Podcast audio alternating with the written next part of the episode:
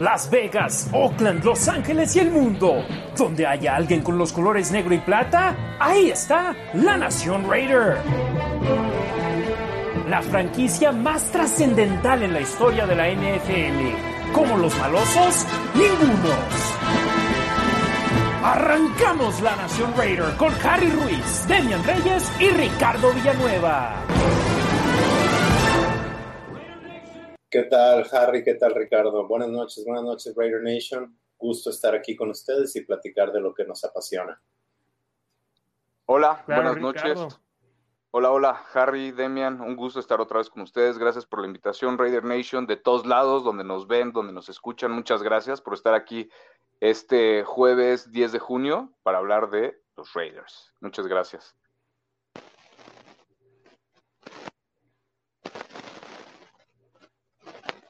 Creo que estamos perdiendo a, Harry por ahí, Demian. Sí, estamos teniendo problemas con el audio, pero bueno, vamos empezando. Vamos. ¿Te parece si iniciamos con las transacciones de la semana? El jueves, pasado eh, lo anunciamos aquí, los Raiders firmaron al defensive back Roderick Turner y el a la cerrada Alex Ellis. ¿Te acuerdas? Y después el viernes firmaron al guard Parker Anger, quien fue...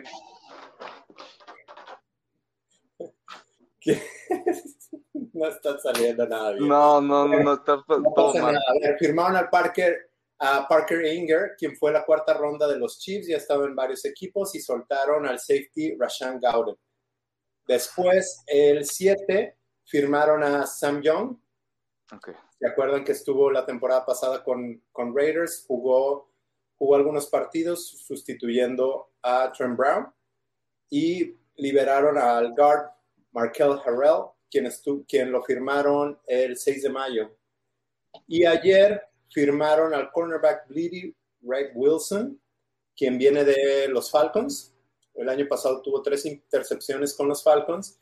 Y liberaron a Kema Severan, no sé si, lo recuerden, pero este, lo, que, lo mejor que hizo en la NFL fue tratar de burlarse de, los Seahawks metiendo a una, a una muchacha al hotel la temporada pasada. Luego los Raiders lo firmaron y también tuvo problemas con la ley, ¿no? Por andar corriendo, corriendo coches en Oklahoma, creo, no sé. Estudió en la Universidad de Oklahoma State. Ya son las transacciones que tenemos en la semana pues más, más, más profundidad, ¿no? Más, más depth para seguir creando competencia, creo. Eh, igual, ¿no? Lo tienen que hacer aprovechando que ahorita pueden tener más jugadores, ¿no? En el roster precisamente para ver con quién se queda, ¿no? Ver quiénes funciona, quién no, etcétera. Entonces, este, obviamente, pues este número se tiene que ir recortando de a poco, entonces, este, y, y lo vamos a ir viendo, ¿no? Durante estos meses. Entonces, pues qué bueno, o sea, qué, qué bueno que sigan, que sigan generando competencia, que sigan trayendo jugadores que pueden aportar, ¿no? Aunque no aporten a lo mejor el día de juego, porque lo más probable es que no se queden, ¿no? Pero que generen esa competencia y que hagan el, ser mejor a, tu compañero, ¿no? Eso me parece increíble. Sí, correcto. Harry, ¿ya estás de regreso? Creo que sí, creo que sí. Aquí estoy, algunos problemitas técnicos, pero ahí los intentamos resolver. Sí, los movimientos de esta semana, ninguno espectacular. Me parece Sam Young es el jugador que mejor posibilidad tiene de mantener el equipo, mantenerse en el equipo por la situación de ser un elemento con conocimiento del sistema de John Gruden, de Greg Olsen, de Tom Cable. Entonces yo creo que él es el que tiene la mejor posibilidad de mantenerse en el equipo. Y como lo mencionamos la semana pasada en el episodio número 6 de La Nación Raider, el, el equipo tiene todavía tiempo para poder reducir su plantilla tiene todavía partidos de pretemporada donde van a tener, querer tener una rotación de jugadores eh, de los cuales poder echar mano y los que acabamos de mencionar, lo más seguro es que van a estar ahí presentes en los juegos de pretemporada, mientras Casey Hayward tal vez vea alguna acción en la semana uno o dos de pretemporada, en el primer cuarto, tal vez una serie o dos para eh, pues aclimatarse a sus compañeros de equipo y que sus compañeros de equipo se aclimaten a él. Ya después tal vez metan a este esquinero nuevo que trajeron de los halcones de Atlanta, sin tanto, que, que tiene recorrido jugado en cuanto a no ser un jugador nuevo, que tiene experiencia en la liga, pero que aún así no lo veo a él o a Rasul Douglas con un puesto seguro. Los veo como jugadores que vienen a pelear por un puesto y que tal vez puedan meterse, pero no creo que acaben en la plantilla. ¿Sabes también para qué sirven estos jugadores? Eh, creo que no se ha definido. Por ahí leí que sí piensan hacer lo mismo con el Practice Squad que el año pasado, pero todavía creo que no hay nada oficial. Entonces estos jugadores sirven para meterlos al final de la temporada, cuando ya no tienes jugadores de esos que llamas eh, de la calle y son jugadores veteranos que sabes que te van a responder y además ya han estado en el equipo y conocen el sistema. Creo que ha sucedido en algunas ocasiones con Raiders, sobre todo con los cornerbacks. Y también otra cosa que quiero apuntar es, hablaban de los, del corte del roster. En los últimos años, no sé desde cuándo ya se había quitado el, recorte de jugadores y, ya nada más se había dejado uno al final, eh, una semana antes de, de la temporada o, o, después del primer, después del último, del último partido de pretemporada y se cortaba hasta 53 jugadores, todos. Antes, si se acuerdan, se iba recortando poco a poco, pero hace, hace unos días, que unas semanas, anunció la NFL los cortes este año. Va a haber tres cortes y no son hay, uno muy significativo, el último, pero el 17 de agosto los rosters tienen que cortar de 90 a 85 jugadores. Entonces solo cortan 5. La siguiente semana, el 24 de agosto, cortan 80 jugadores. Y el último, el bueno, es el 31 de agosto. Cortan de 80 jugadores a 53 jugadores.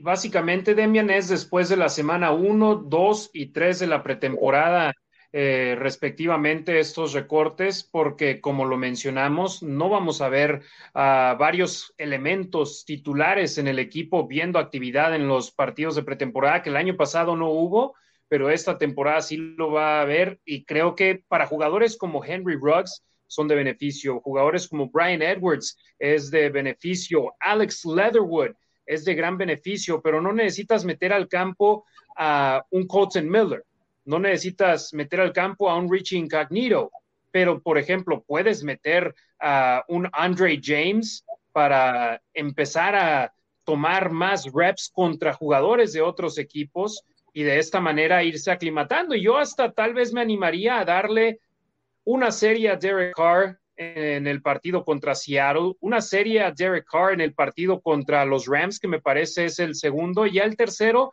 déjalo descansar, pero eh, me parece una buena oportunidad para ir haciendo química, pero no necesitas a un Josh Jacobs, no, necesitas meterlo al partido, no necesitas a un Darren Waller, no necesitas un Max Crosby que la temporada pasada sufrió de varias lesiones y a pesar de ello siguió jugando, entonces es bueno. Eh, perdón, eh, en su año de novato, Max Crosby se, fue el, primer partido de pretemporada, ¿no? Que se fracturó, no me acuerdo si fue el pulgar o, por ahí algo de la mano. Y este, y digo, afortunadamente tuvo solución, ¿no? Pero es a lo que te expones, ¿no? A que tus jugadores, ¿no? De primer equipo, en este caso, pues Max Crosby todavía no tenía la titularidad, ¿no? Y pues son cosas que pasan, ¿no? Entonces, precisamente, pues, hay que prevenir todo eso. Claro. Eh, y ahora, que no se nos olvide que van a, van a ir a California para el juego contra Rams y van a estar entrenando con ellos. Los coaches dicen que ese es eso, a eso le sacan más provecho en los uno a uno contra competencia en lugar del juego. Se ven más beneficiados con eso. Sí, porque les ponen drills específicos, ¿no? Los coaches de posición tienen obviamente más, más, este, más, más alcance o más cercanía, más bien, ¿no? Con los jugadores para ver justo esto, ¿no? Como en, situaciones específicas, no sé, tercera y cinco y, que ganen, que hagan el primero y diez, etcétera, ¿no? Entonces, todo esto les sirve obviamente más porque son situaciones específicas que les ponen de juego para, pues, para ver cómo, cómo se adaptan. Entonces, sí, pues, toda la razón, definitivamente. Y hay que decirlo, nosotros estamos hablando de que algunos jugadores no vean acción en partidos de pretemporada, pero ustedes como exjugadores en el nivel colegial en México, Demian Ricardo, las lesiones pueden pasar en cualquier momento, ya sea en el gimnasio, en el campo o en algún caso hasta en tu casa, ¿no? Sí, es por eso que deben de, de minimizar la exposición afuera de las instalaciones. Ya vimos lo que pasó con algunos jugadores de los Broncos de Denver y no me acuerdo de, algún otro equipo donde se lesionaron fuera y terminan siendo cortados y no los cubre la, liga, no les cubre el seguro, no se les paga. Sí, y, es que también, eh, ahorita vamos a tocar el tema de, las vacunas, pero igual yo no entiendo cómo, cómo los jugadores prefieren entrenar por su cuenta, ¿no? Que en las instalaciones de la NFL, que para un servidor son las mejores, no, definitivamente. Entonces, este, no, entiendo cómo prefieren hacer eso que, entrenar en su casa, ¿no? Bueno, ahí lo que pasa no es, es que no, no, es que prefieran entrenar por su cuenta, sino que tienen especialistas que les ayudan a prepararse y con los cuales han trabajado algunos desde college o no sé, ya llevan varios años en su carrera trabajando con ellos. Entrenadores personales. Exacto. Sí, de hecho, en Las Vegas, no sé si tú has estado en ese gimnasio, Harry, pero, pero hay un gimnasio al que van los Raiders a entrenar y es público. No, y, hay varios en la ciudad en los que otros jugadores de la NFL que viven aquí van y se preparan y así es. La ciudad de Las Vegas es un lugar donde para empezar, es un gran lugar en el cual vivir porque no hay impuesto estatal y te vas a unas millas en California y te cobran por los cielos ese impuesto. Entonces, para los deportistas profesionales les conviene vivir aquí. Después hay muchas cosas que hacer. Entonces, eh, por eso hay, hay jugadores que son de aquí o que jugaron aquí en el nivel de prepas o en el colegial y se quedan a vivir aquí en Las Vegas porque les gusta la ciudad y los beneficios que tiene. Entonces, es por eso que hay múltiples gimnasios que ven a deportistas profesionales prácticamente todo el año, pero sí necesitan tener mucho cuidado con eso. Y hay otros que simplemente deciden, ¿sabes qué? No quiero ir a las instalaciones, voy a estar encerrado ahí de agosto a diciembre y quiero disfrutar este tiempo yendo a otro gimnasio o preparándome yo mismo o no viendo las caras que voy a estar viendo por seis meses. Entonces, cada quien tiene tiene razonamientos diferentes en ese, en ese aspecto. Le mandamos saludos, ¿no? A todos los que nos están sintonizando, Demian y Ricardo. Jorge Segovia Patena dice, buenas noches, saludos desde Delicias, México. Césaro Calle Cruz, antes que nada, buenas noches a todos los panelistas. ¿Quiénes creen que serían la defensiva titular y la ofensiva? Pues ya hablamos un poco de eso en cuando dimos mi proyección sobre quiénes creíamos que van a seguir en el equipo, quiénes tienen puesto seguro y esos que tienen puesto seguro, la mayoría son titulares, pero a lo largo de las próximas semanas vamos a hablar sobre posiciones específicas. Ya la semana pasada hablamos de la... ¿De qué posición hablamos la semana pasada, Demian? De la, línea ofensiva. La línea ofensiva, cierto, por, por tantos cambios. Y hoy va a tocar el programa para los receptores abiertos. Así que sigan aquí con nosotros para hablar sobre esa posición. Y además, saludos desde Azcapotzalco, Ciudad de México. Andrea Aguilar, saludos Chiva, noches, buenas noches, Masters. Rorro Eligio, saludos desde Texas, aquí presentes. Andrés Aldana Correa, saludos a todos desde Cali, Colombia. Osvaldo me gusta su mensaje de hoy. Aquí jugando Madden 21 y escuchando las noticias de los Raiders. Saludos desde Querétaro. Go Raiders. Roberto Fernández, saludos Demian, Harry y Ricardo desde Tatonilco, el Alto Jalisco, fiel seguidor de sus contenidos. Muchas gracias, agradecemos eso y poniendo en perspectiva, nos, eh, nos convino cambiar a Mari Cooper por la selección de Jonathan Abram ¿Cómo la ven ustedes? Los dejo a ustedes dar su comentario primero, Demian y Ricardo. No sé, bueno. Puedo, ah, porque lo tengo aquí, si no se me va. Mira, a mí, a, mí, a mí me agradó mucho, ¿no? viendo el, el, trade que acaba de hacer Atlanta, ¿no? Por, por Julio Jones, eh, les dieron un pick de segunda ronda. Los Raiders tuvieron un pick de primera ronda por Amari Cooper, ¿no? Entonces, este, pues creo que el ganar, ganar fue, fue para ambas partes, ¿no? En este caso, un pick de primera ronda por un receptor que no había probado nada, creo que me parece bastante valioso y que haya, que los Raiders hayan agarrado a, Abram con ese pick, pues me parece, o sea, no le veo el perder, ¿no? Es lo que opino. Sí, digo, bueno, Amari Cooper se ha visto muy bien en Dallas eh, y, también, y también ha desaparecido. Pero cuando llegó se veía contento, una cara que nunca se le vio en Raiders, contestando entrevistas, haciendo bailes, eh, celebrando anotaciones que no hizo en Raiders. Y en Raiders estaba perdido. Entonces, ¿qué es lo que queremos comparar? ¿Lo que está dando a Mari Cooper ahorita o lo que dio recién se movió? ¿O lo que estaba dando con Raiders? Porque con Raiders no estaba dando ya. O sea, con, con Gruden no sé qué pasó, no sé cuál era la desconexión, pero Gruden no le estaba dando la pelota y estaba perdido en los partidos. Entonces, pues, si no tengo a nada y me das una primera ronda, por ahí sí creo que vale la pena.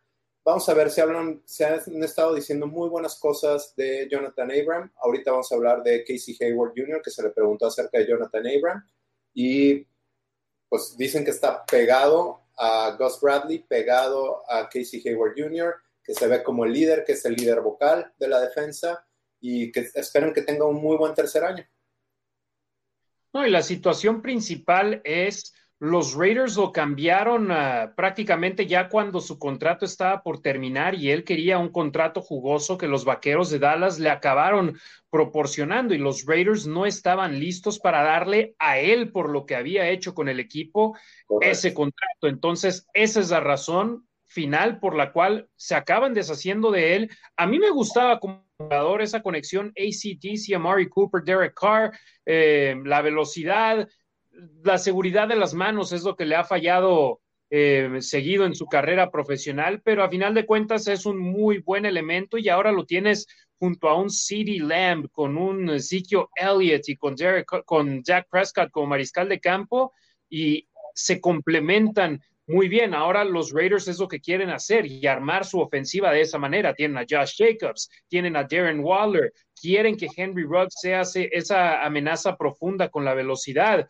Eh, buscan complementar sus partes y Kenyon Drake es otra también que llegó en esta pretemporada. Entonces, yo, en mi punto de vista, si Jonathan Abram, si bien no ha rendido frutos de gran manera en sus primeros dos años, hay que ver las cosas a futuro y yo creo que a final de cuentas va a acabar siendo un intercambio productivo porque desde el intercambio de Khalil Mack, el equipo no ha estado cerca de contender por un campeonato. Ha peleado por puestos de postemporada, no se han metido estos últimos dos años, pero pasaron de ser mediocres en el primer año en el regreso de John Gruden en el 17 a ser más o menos mejor en el 2018 y el 2019 y 2020 buen inicio de temporada, llegó al Ecuador a la mitad y después se cayeron sobre el final de la campaña. Entonces, les falta dar ese paso, pero van acercándose un poco más. Gracias por la pregunta a Roberto Fernández. Luis Reyes, saludos hermanos malosos desde la Ciudad de México. Roberto Fernández dice además, sé que no es tema de esta semana, pero ¿qué pasa con Divine Diablo? Eh, Demian sigue trabajando, pero no se le ha visto en el campo, ¿no? Eso, sí, Vinny Bonsignor decía que sí está en las instalaciones.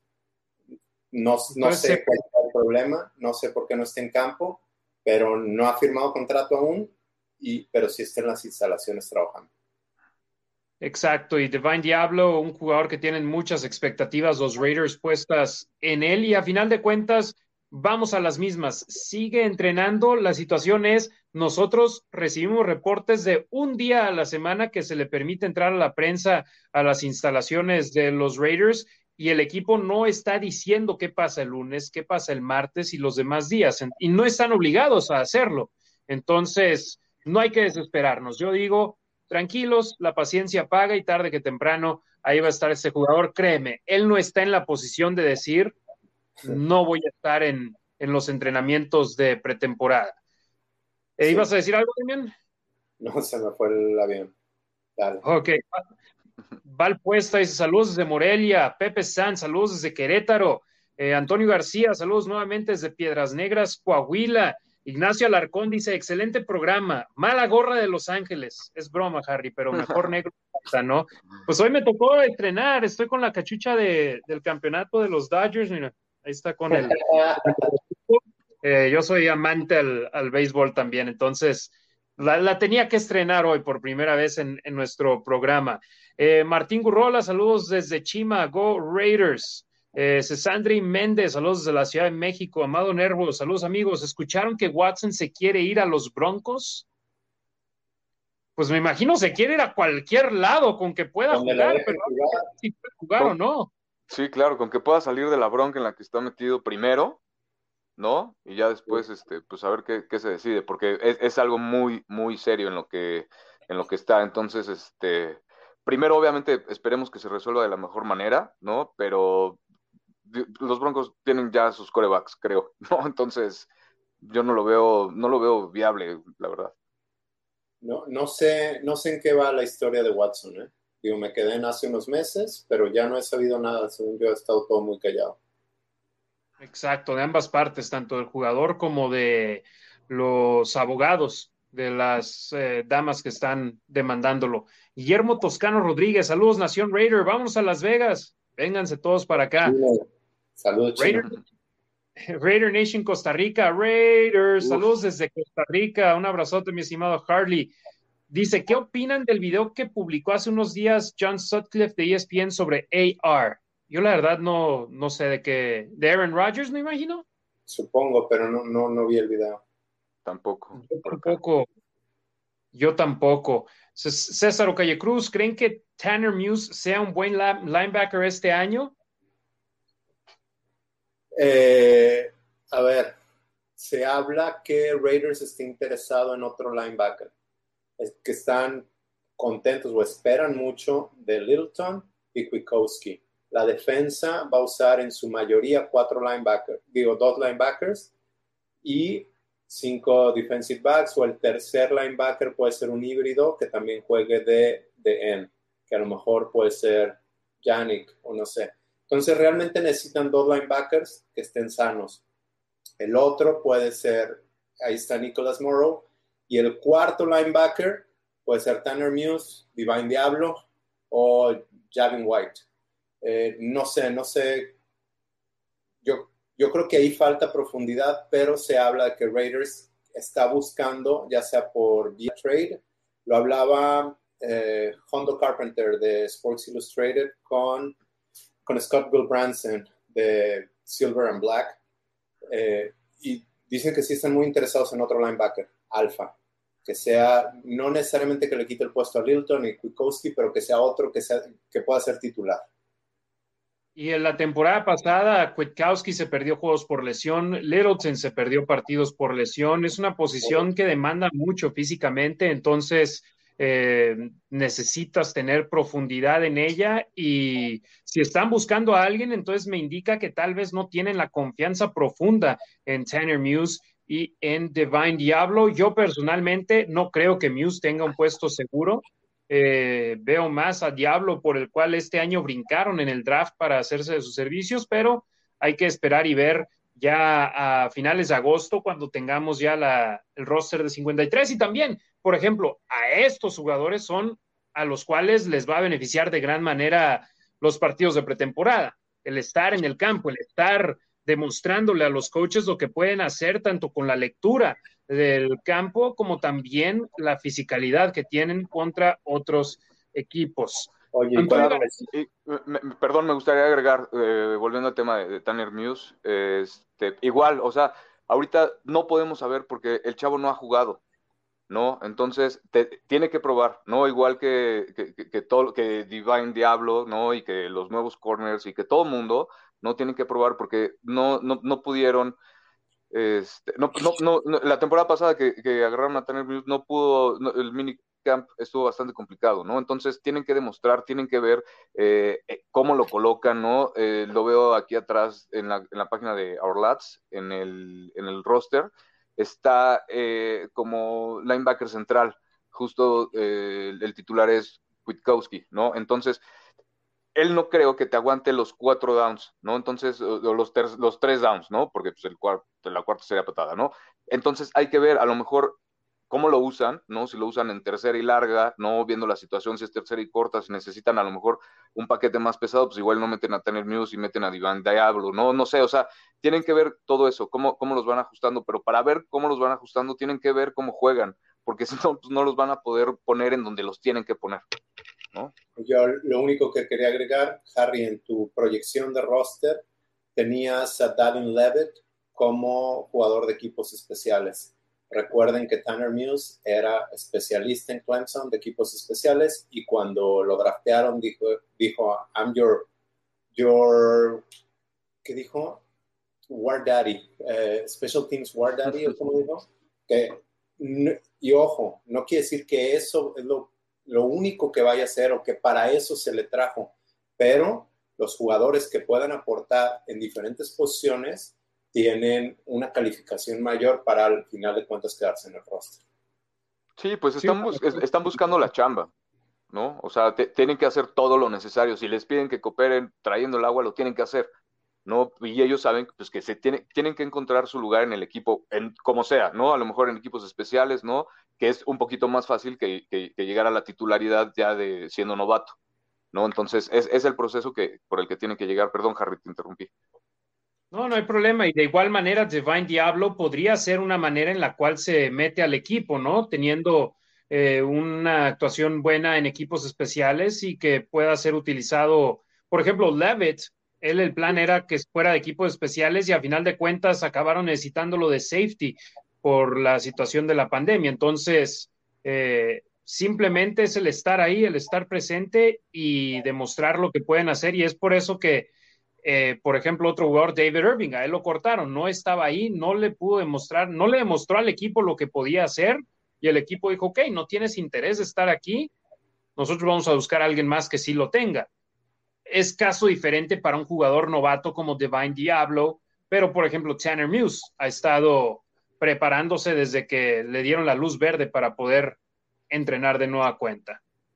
Entonces, seguimos con otros saludos antes de entrar ya de lleno a la situación de los receptores abiertos para esta campaña 2021 de los Raiders. Antonio García, voy a pasar una grosería y voy a decir, estoy con muy altas expectativas para esta temporada, veo nombre, veo cómo están trabajando, cómo parece que conforman un equipo sólido, buen conjunto, bien mentalizados, trabajan fuerte. Neta, debemos como mínimo pasar a segunda ronda de playoffs. Yo digo como mínimo entrar a los playoffs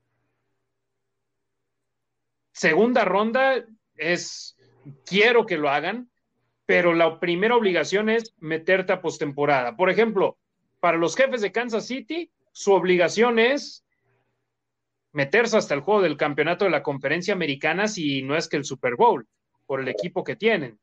Para los Raiders es un paso a la vez, es meterse a los playoffs y después ir soñando en grande, ¿no? Pero sí creo que ya es momento de entrar a playoffs para Gruden para este equipo. Y si me apuras un poquito para Carr, no solo entrar, sino sí ganar el primero ya.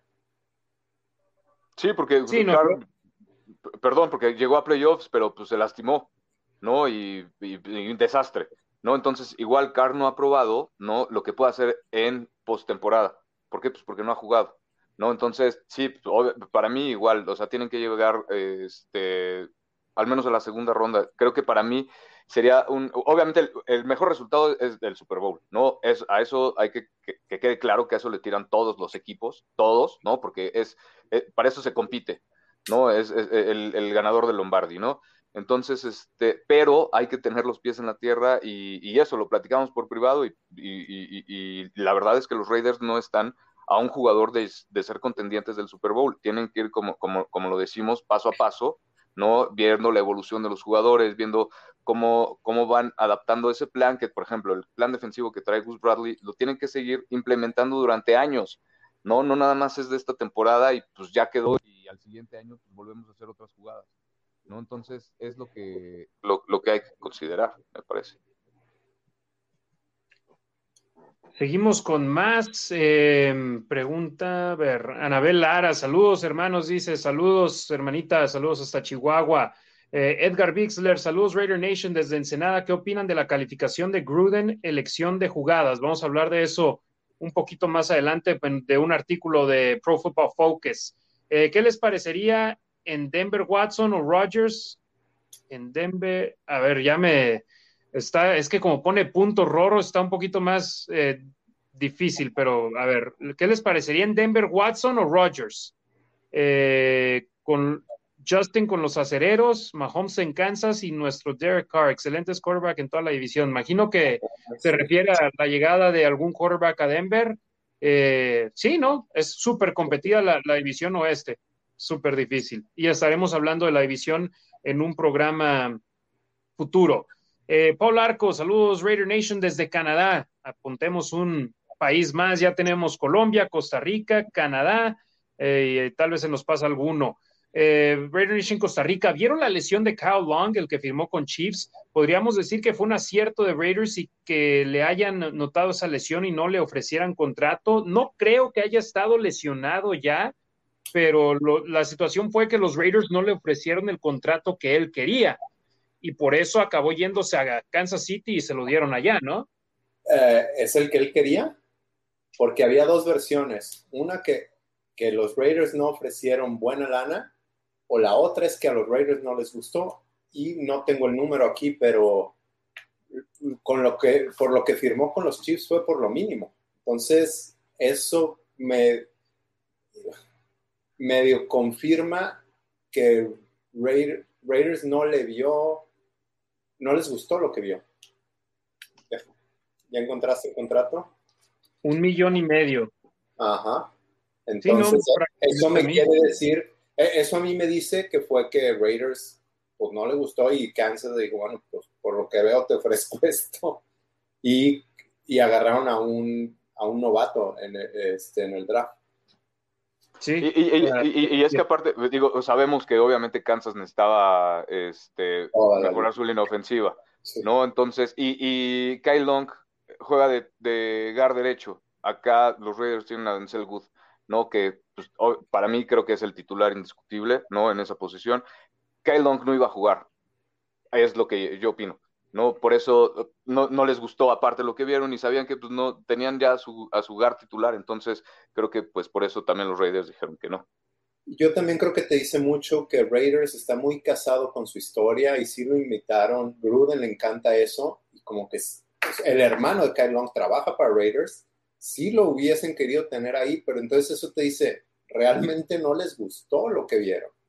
Eso creo yo y es un jugador que había estado retirado de la liga, si no me equivoco, dos años y había estado sufriendo lesiones cuando estaba sobre el emparrillado. Entonces el, equipo dijo, ¿sabes qué? Nos limpiamos las manos y vamos a ir por otro lado y, mira, se va a perder el campo de entrenamiento por una lesión de pierna. No le deseamos la lesión a nadie, pero pues se arriesgaron los, jefes de Kansas City y ahí está lo que pasó. Cargo best a Gus Bradley le gusta jugar con tres safeties, uno de ellos de Rover y dos linebackers. Así es. Eh, Amado Nervo, sin playoffs se va Carr. Yo digo, hay que esperar y ver si la defensa no puede jugar igual de mal que el año pasado. Y si no juegan igual de mal el año pasado y la ofensiva es competente, o bueno, más bien, si la defensiva es competente y Carr puede manejar la misma ofensiva que el año pasado, este equipo es de playoffs.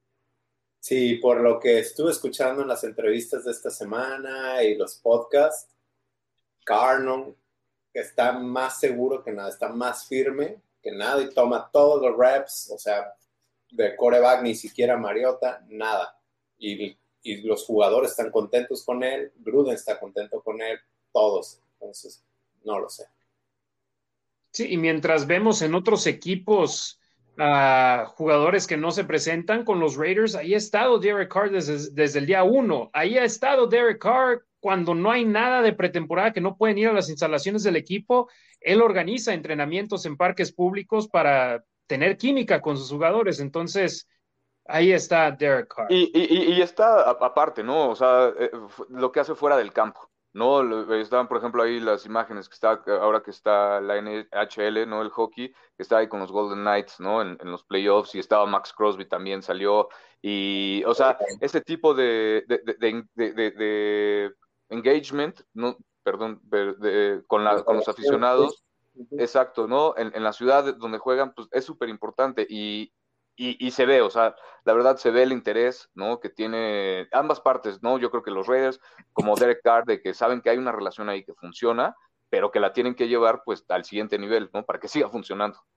Sí, ya, ya por ahí les tenemos una entrevista para la siguiente semana eh, con un jugador de Raiders que, que habla específicamente de Derek Carr. Eh, ahorita vamos a tocar el tema de las entrevistas de esta semana. También se le pregunta a Casey Hayward Jr. sobre él. Bueno, no sé si se le preguntó directamente, pero habló sobre Derek Carr. Eh, no sé, luego, tocamos el tema. ¿Quién más sigue? Eduardo Venegas Ramos, saludos a todos desde la Raider Nation Saltillo. Este año si Raiders entra a, playoffs porque la defensa sí mejorará, oh, perdón, este año los Raiders sí entran a los playoffs porque la defensa sí mejorará. Ignacio Alarcón, creo que nuestros receptores darán el estirón este año, más maduros, más fuertes, más conectados con Derek Carr. Ruggs será diferencia. Y Renfro, wow. Eh, Amado Nervo dice, sin marca ganadora Gruden, así es, todavía no ha podido dar el paso de tener récord ganador. Ya el año pasado, ocho ganados, ocho perdidos, por lo menos no fue perdedor, pero esta franquicia debe estar pensando en grande. Eh, Cargo Best, parece que están cocinando un cambio car por Aaron Rodgers. Lo dudo. ¿Será lo que dijo Cliff? ¿Te acuerdas que nos preguntaron arriba que sí que había dicho John, Stott, eh, John No sé. Eh, no estoy pues. de eso, ¿eh? Lo dudo, yo lo dudo, lo dudo de gran manera que, a excepción de que acepten una tercera ronda y una segunda ronda por dos años, o sea, a excepción de que te lo regalen, dudo que los Raiders vayan a querer contratar a Aaron Rodgers en estos momentos, que me encantaría tenerlo en el equipo, ¿verdad? Pero vamos a las mismas que Julio Jones. Mm, no sacrificas tu capital y después todavía tener que hacer recortes. Vimos que Titanes, los Titanes tuvieron que modificar contratos para poder hacer espacio en el tope salarial para quedárselo. Entonces, los Raiders creo que están contentos como están en estos momentos.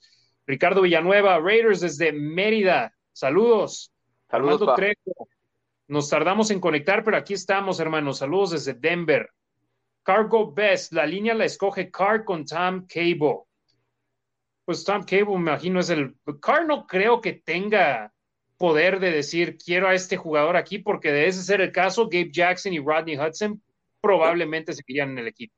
Gabe Jackson era uno de sus mejores amigos y las esposas eran íntimas y andaban todo el día juntas, iban a las fiestas juntas. Entonces, pues sí, no, no creo que se hubiera deshecho de Gabe Jackson. Eh, ¿Dónde nos quedamos? Alf González, saludos Alf, dice saludos hermanos Raiders, como siempre, excelente programa, muchas gracias. Armando Trejo, Car, próximo Salón de la Fama en Raiders. Volverá a callar muchas bocas esta temporada como la temporada pasada. Go Raiders. Me gusta cómo piensas, Armando, y espero en unos cinco años podamos ver ese comentario y decir, ve, Armando tenía razón en junio del 2021.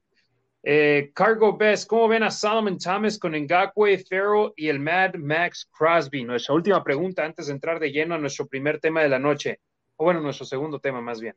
¿Cómo ven la línea ofensiva, la defensiva, perdón? Me gusta, creo que eh, una de las primeras veces que nos juntamos para hablar del draft, hablé yo de un paquete de velocidad y es ese meter a Ferrell al centro como tackle, tienes a Thomas como otro tackle, Ngakwe y, y Mad Max por fuera, me gusta, creo que creo que sí deben de poner presión al coreback por fin. Me encanta.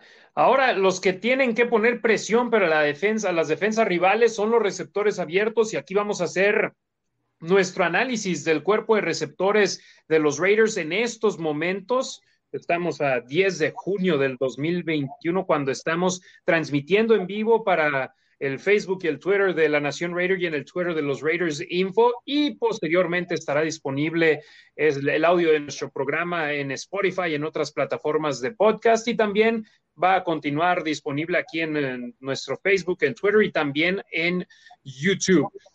Receptores abiertos. Y no vamos a incluir a Darren Waller a pesar de que es el receptor abierto número uno de los Raiders. Vamos con la posición, con los receptores abiertos y comenzamos con Henry Ruggs tercero el año pasado en su temporada de novato después de ser elegido número 12 por los Raiders, tuvo 26 recepciones, 452 yardas y dos anotaciones en 13 juegos. Se perdió acción por una lesión de rodilla y de pantorrilla temprano en la campaña, pero acabó regresando y a pesar de que no fue una temporada tan productiva como se esperaría de un jugador elegido con la selección número 12.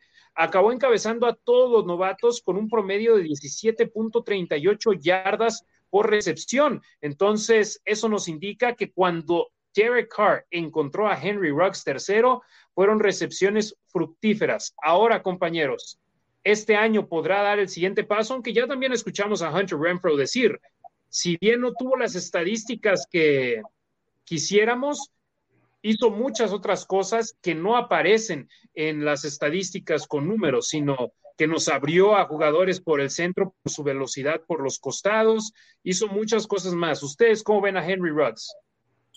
Yo también creo que hizo muchas cosas más. Ahora, como ser, para ser el primer receptor del draft, le hace falta, se espera mucho más de él. Eh, Mike Mayo, que ha sido muy vocal con respecto a eso, le ha pedido que suba de peso, que se ponga más fuerte. Esta semana publiqué un video donde, donde habla del entrenamiento que está teniendo Henry Rocks, ligándolo con el punto que decía Ricardo, en unas instalaciones que no son tan profesionales como las de Raiders, pero con su entrenador. Y ya, ya subió 12 libras, creo, o 15 ya anda en las 195 libras, se ve más fuerte, lo mismo dicen los reporteros que están en el campo.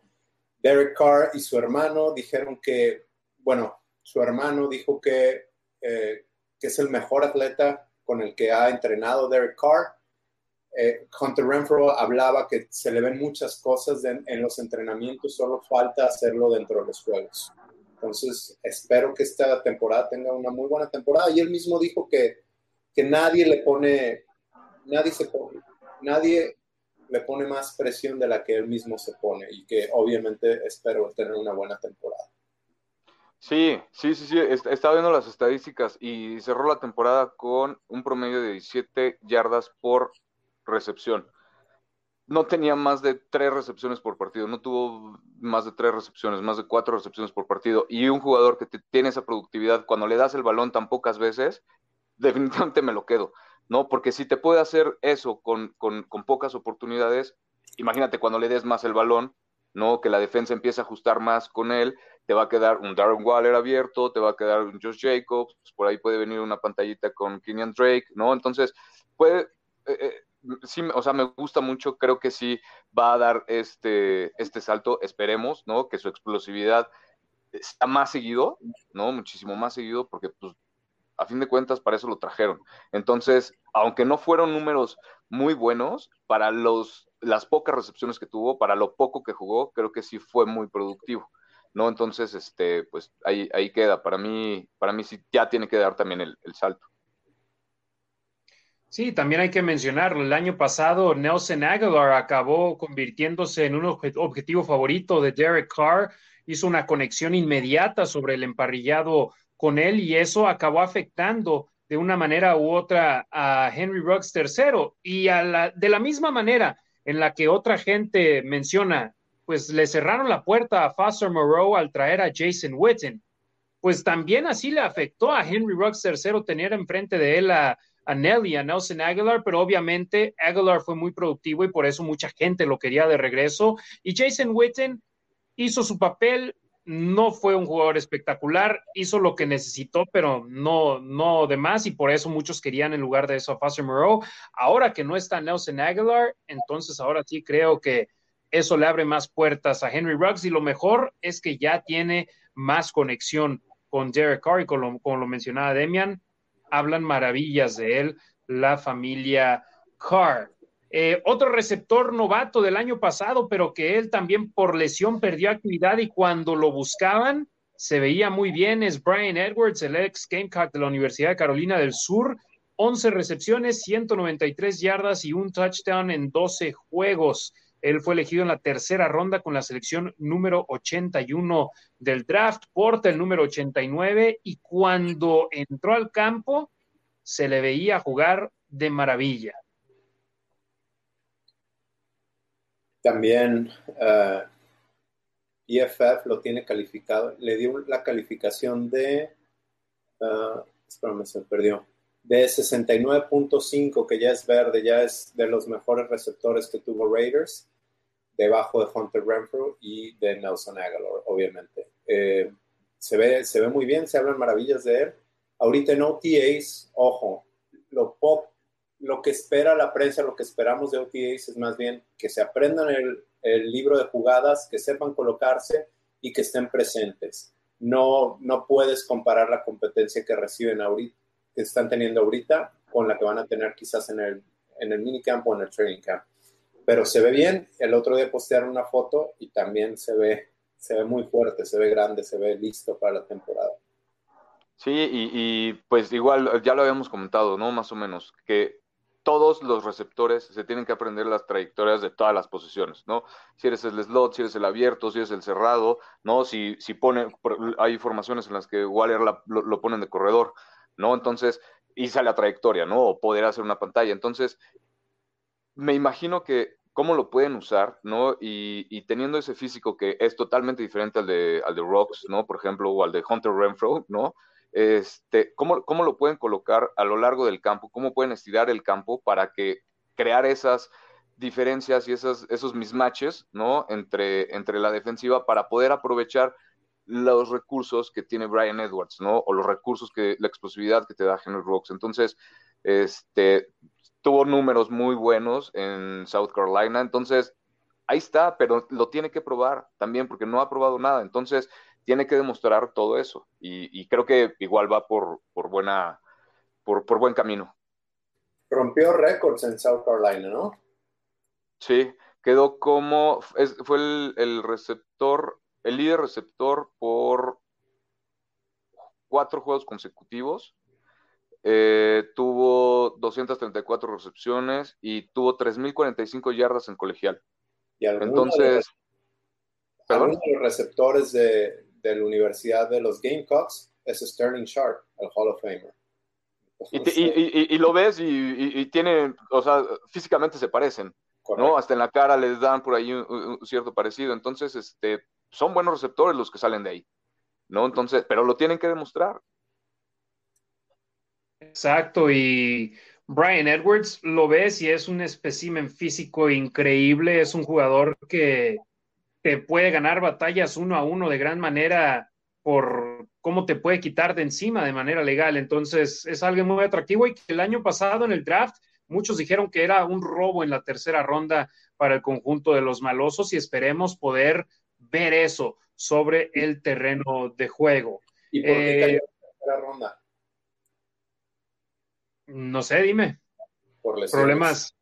Por lesiones. Ah, okay. en, la llamada, en la llamada cuando le hace la llamada a Gruden en el draft, le dice, te puedes mantener sano. Y, le dijo, no seas tan físico, necesito que estés sano, porque es un jugador muy físico, le gusta el golpeo, lo va a ataquear y él va a buscar el, el contacto. Entonces le pide que se mantenga sano, esperemos que ahora sí. Aunque la temporada pasada, por ejemplo, esa tacleada contra Nueva Inglaterra donde se lesionó, sí parecía de mala leche, ¿no?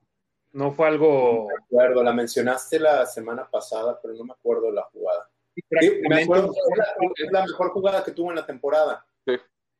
Pero no me sí, acuerdo del término. Que, que, lo dejó mal y, y, pues lamentablemente tuvo que perderse actividad. Y quiero mencionar un comentario que veo aquí del buen Harley de Raider Nation Costa Rica. Dice: Ruggs necesita trabajar su técnica cuando completa las recepciones y poner sus pies dentro del campo. 100% de acuerdo. Así hubo un par de jugadas, un touchdown que Demian dice que sí cree que fue touchdown, yo personalmente creo que, que no lo fue, una recepción en contra de Atlanta donde puso un pie adentro del campo y el otro fuera, en el colegial con un pie es pase completo, pero en el profesional necesitas poner dos y tal vez que le, que le llegue ayuda de Michael Crabtree, ¿no? Que era un especialista en ese caso, arrastrando el pie, el segundo pie y poniéndolo en el campo el, tiempo necesario y después levantándolo, pero sí, necesita ayuda, pero ahora que tiene a Willie Snead, a John Brown y a otros veteranos en el campo con él en estos, en estos entrenamientos, les va a servir de, de gran beneficio.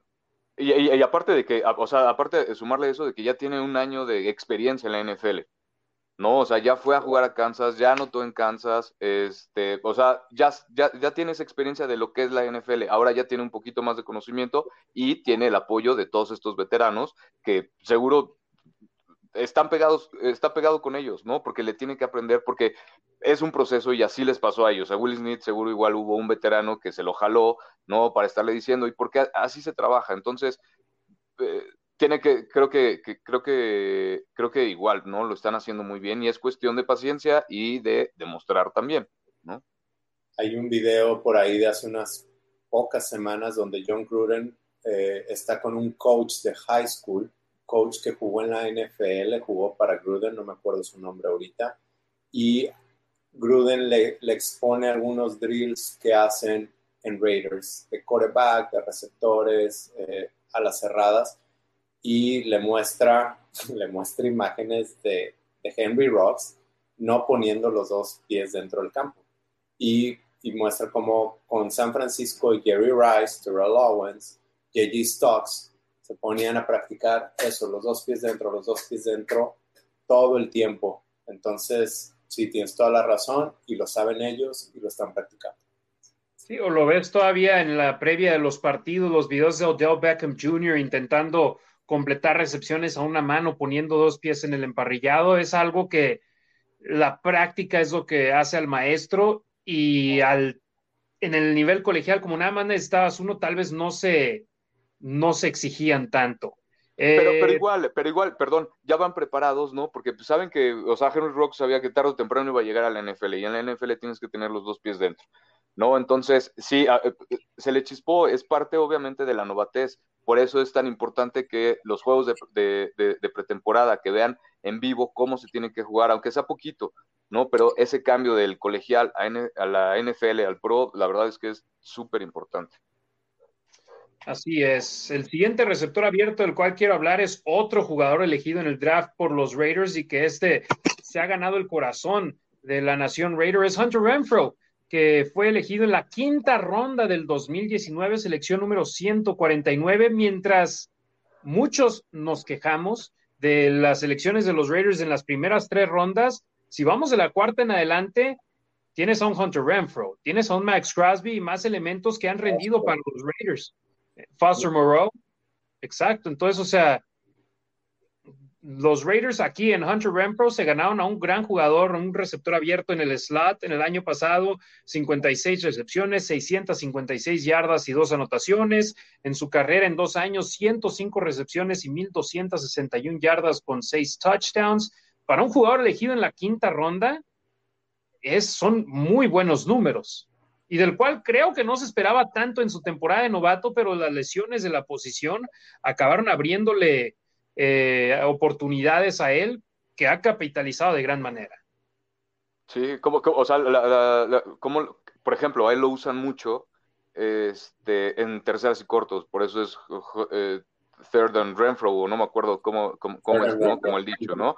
¿Por qué? Porque e, es fútbol situacional y es lo que él puede hacer y es lo que ha demostrado que puede hacer.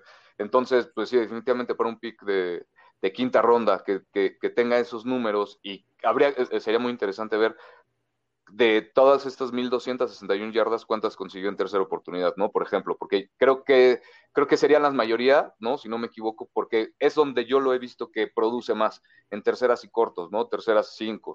Entonces, este, él ya lo ha demostrado y ahí está. Entonces ya, ya, ya tienen la pieza para colocar en el slot, ¿no? Al menos ya saben que Hunter Renfro ahí sí les va a producir y yo creo que tendrían que ver también en dónde más podría ayudar y es, esa versatilidad y te digo, estar jugando con las piezas para que a fin de cuentas te produzca, ¿no? Entonces, me, gustó mucho, me gustó mucho el, pick de, de, Hunter Renfro, la verdad.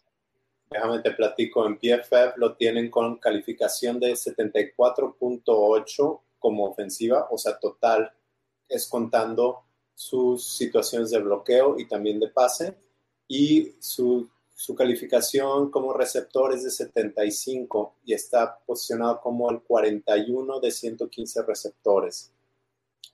Los snaps, las jugadas que jugó en el slot y ojo, hace rato puntualizabas esto y lo hemos tocado en otros temas cuando decimos las posiciones en las que ponen a Darren Waller, que a veces lo ponen de abierto, etc. El slot es Hunter Renfro y jugó 346 snaps en el slot, 346 jugadas y 204 como receptor abierto. Entonces, eh, una buena cantidad de ellas fueron como receptor abierto. También estuvo regresando patadas, patadas de kickoff 3 y patadas de despeje 49. Eh, ahorita más adelante vamos a llegar a, a la profundidad del, del, roster. Yo espero que por ahí salga alguno que pueda quitarle ese puesto regresando patadas, porque no quiero que me lastime. Sí, claro, no, no lo vas a... Porque aparte eh, está, eh, está muy, muy flaquito. ¿No? Por eso juega de slot, ¿no? Entonces es otro jugador que definitivamente yo creo, ¿no? Yo opino que, tendría que, ponerse más fuerte, ¿no? Algo como lo que está haciendo Henry Rocks. Y este, porque sí, o sea, si lo, lo estás arriesgando mucho al ponerlo eh, de slot, ¿no? Y, que tenga que su asignatura sea contra los linebackers, por ejemplo, ¿no? Que obviamente, pues, pues imagínate un linebacker contra un slot, o sea, no hay forma. Y y aparte lo expones regresando kickoffs o regresando despejes, pues si no, o sea, lo tienes que cuidar, lo tienes que cuidar porque ya ves que te producen terceras, ¿no? Entonces, este, tienes toda la razón, tienen que encontrar a alguien ahí, que yo creo que a lo mejor podría ser uno de los, no sé si me gustaría mucho que, por ejemplo, a lo mejor él lo aprovecharan para regresar despejes, no sé si él regresaba, pero se me ocurre, ¿no? Es donde tienen que encontrar igual en equipos especiales los, los lugares pues por ahí está Dylan Stoner, que le ah. pagaron una buena lana para que firmara con Raiders, pero vamos a ver, ahorita llegaremos con ellos. ¿Qué te parece si nos vamos con el siguiente? ¿A quién tienes? Vamos. A John Brown, creo que sería el cuarto receptor de Raiders. Ojo, a ver, déjame hacer un paréntesis aquí. Mucha gente cree que se va Nelson Aguilar y llega, y llega John Brown a sustituirlo. Yo sí creo que va a tener alguna producción eh, esperemos que tome alguna de esa producción que tuvo Nelson Aguilar, pero realmente yo espero que Henry Rocks y Brian Edwards puedan ser los titulares indiscutibles. Esto por el bien de Raiders.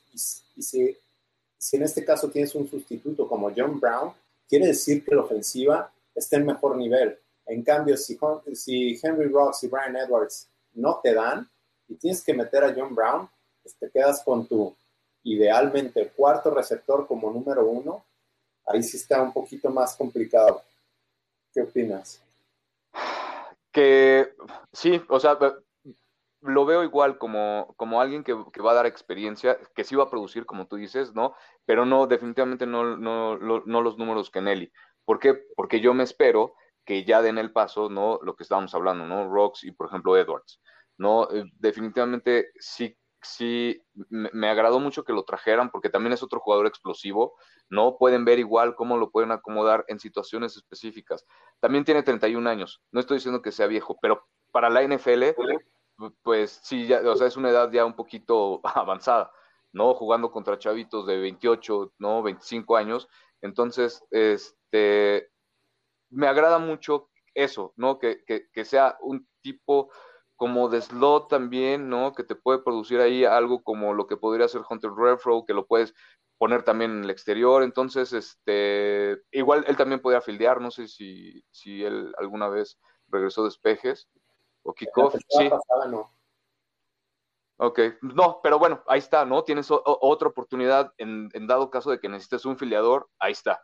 ¿No? Y es por eso tan importante pues, la profundidad y que se sepan, obviamente, las posiciones de todos los receptores, porque puedes jugar en cualquier zona del campo. Harry, ¿tienes las estadísticas de John Brown? Sí, señor, John Brown. perdón, ¿me escucho bien?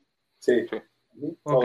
33 eh, recepciones, 458 yardas y 3 touchdowns en solo 9 juegos el año pasado. Eh, tiene siete años de veterano en la NFL, un total de 96 juegos, 320 recepciones, 4.748 yardas y 31 anotaciones. Números muy similares a los de Nelson Aguilar, que el año pasado la rompió con los Raiders, tuvo un gran papel y esperemos John Brown pueda hacer algo similar y si no, ser el complemento de Henry, de Henry Ruggs III que espero explote y tenga los números que Aguilar tuvo el año pasado, pero también Brown pueda complementarlo de buena manera. Bueno, aquí pueden ver la diferencia de pensamiento entre Harry y yo. Cuando te fuiste, yo dije que yo espero que o Raiders le está apostando lo que yo creo a que Henry Ross y, y Brian Edwards tengan buena producción y que el cuarto sea John Brown, porque si, los, si el 1-2 no te dan y John Brown se te hace tu número uno como el año pasado en Nelson Aguilar, quiere decir que la ofensiva no está jalando como lo esperan. Y creo que también, ahorita nos metemos en ese tema, pero creo que también le están apostando mucho a Ross y a Brian Edwards. Es por eso que no jalaron el gatillo, entre otras razones, con, con Julio Jones. Sí, de hecho, John Brown es el backup plan. Si no te funciona el tener a tus dos jugadores que el año pasado fueron novatos en Ruggs y Edwards, tienes a alguien que puedes meter en esa posición y que tiene la experiencia en la liga y que te puede cargar al equipo en esa posición, pero eh, por, una razón, yo primero mencioné a los jugadores, a los primeros tres que mencioné, Ruggs, Edwards, Renfro, y el cuarto me leíste la mente tú porque me desconecté un poco aquí por la señal. El cuarto, sin duda, es John Brown en estos momentos. Correcto. De acuerdo. Siguiendo con cinco. Eh, yo, fíjate, voy a irme así. Cinco tengo a Willie Sneed. Ajá. Y seis. tengo a Zay Jones. Ajá. Sí, sí, sí. Siete, Dylan Stoner.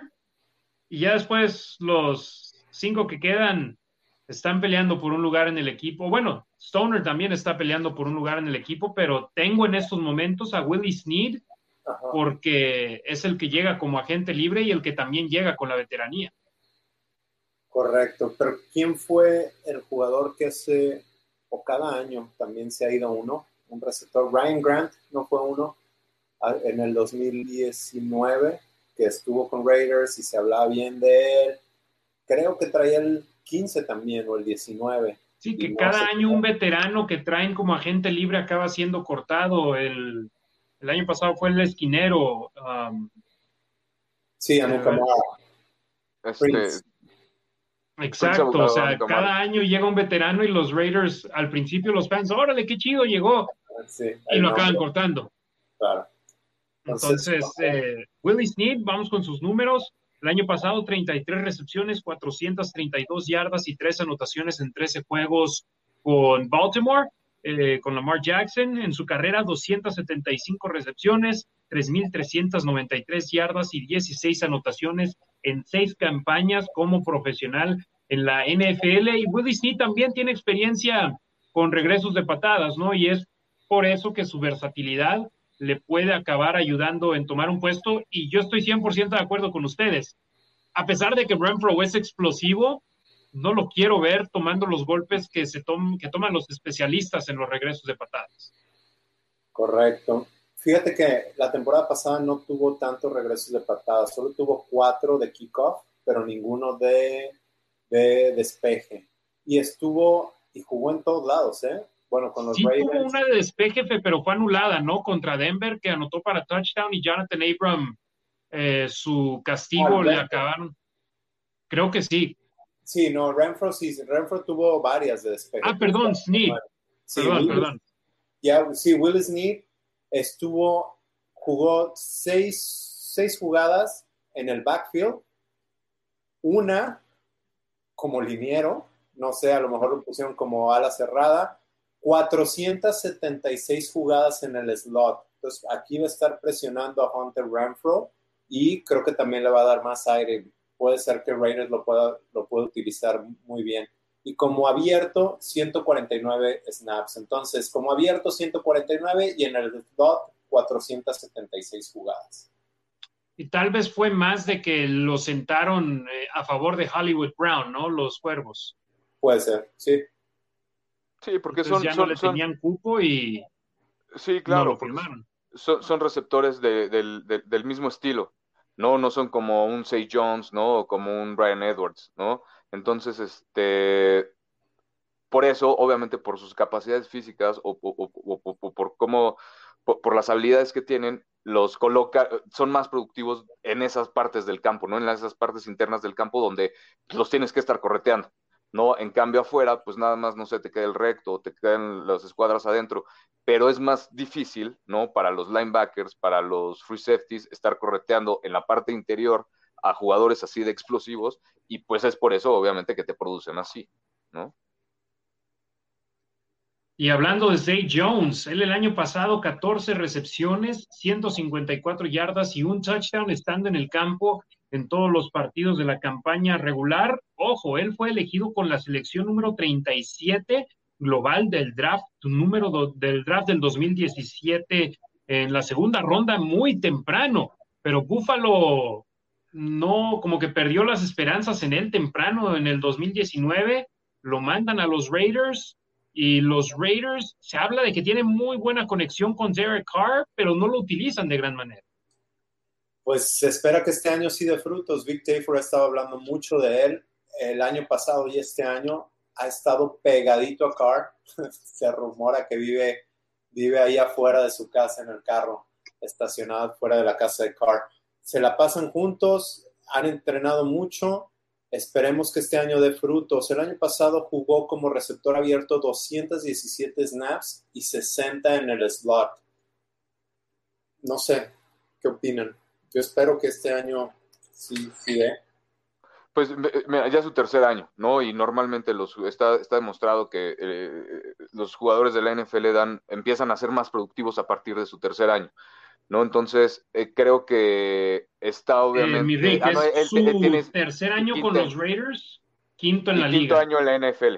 Sí, perdónenme, perdónenme. pero igual, ¿no? O sea, lo que iba, ya, ya tiene la experiencia, ¿no? En los Raiders, ¿no? Ya sabe más o menos cómo, cómo, cómo, es, cómo, cómo, cómo jugar, ¿no? Conoce el sistema.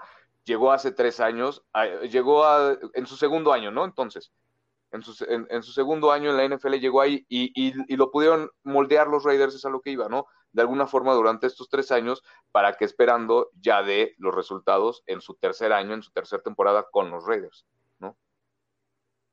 Así es. Y un jugador que Demian, desde que lo firmaron como agente libre sin draftear, tú hablaste maravillas de él, es Dylan Stoner que jugó cinco temporadas en la Universidad de Oklahoma State, un redshirt y después sus cuatro campañas completas, 191 eh, recepciones, 2.371 yardas, 17 anotaciones en 51 juegos y también se hablan muy buenas cosas de él.